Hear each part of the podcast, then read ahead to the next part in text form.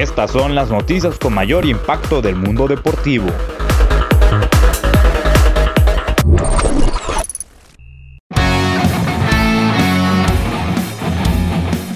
El físico constructivista mochitense Armando Félix se proclamó campeón mundial de la categoría absoluto junior del evento organizado por la Federación Internacional de Fisicoculturismo y Fitness, que tuvo sede en días pasados en Rumania. Durante el certamen en Europa, el mochitense se vio imponente en el rubro que participó, dejando atrás a los competidores que enfrentó provenientes de 15 países.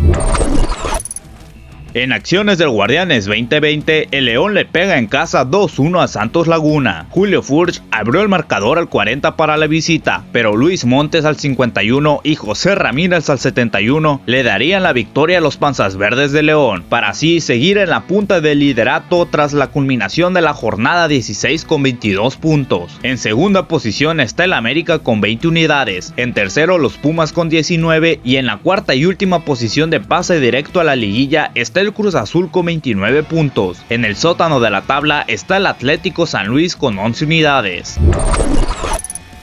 Dadas las circunstancias económicas, la Liga BBVA MX plantea desaparecer las multas a los últimos tres lugares de la tabla porcentual a partir de la temporada 2021-2022. Con esto, el ascenso y descenso se volverá a activar según el periódico deportivo Record.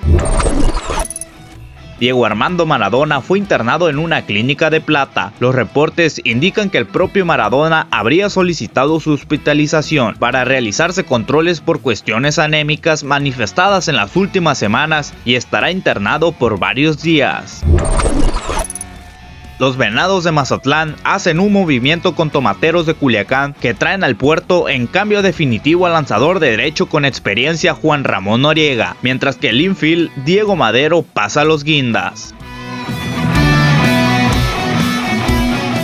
Para más información, nuestra página de Facebook e Instagram. Estamos como IPB Deportes.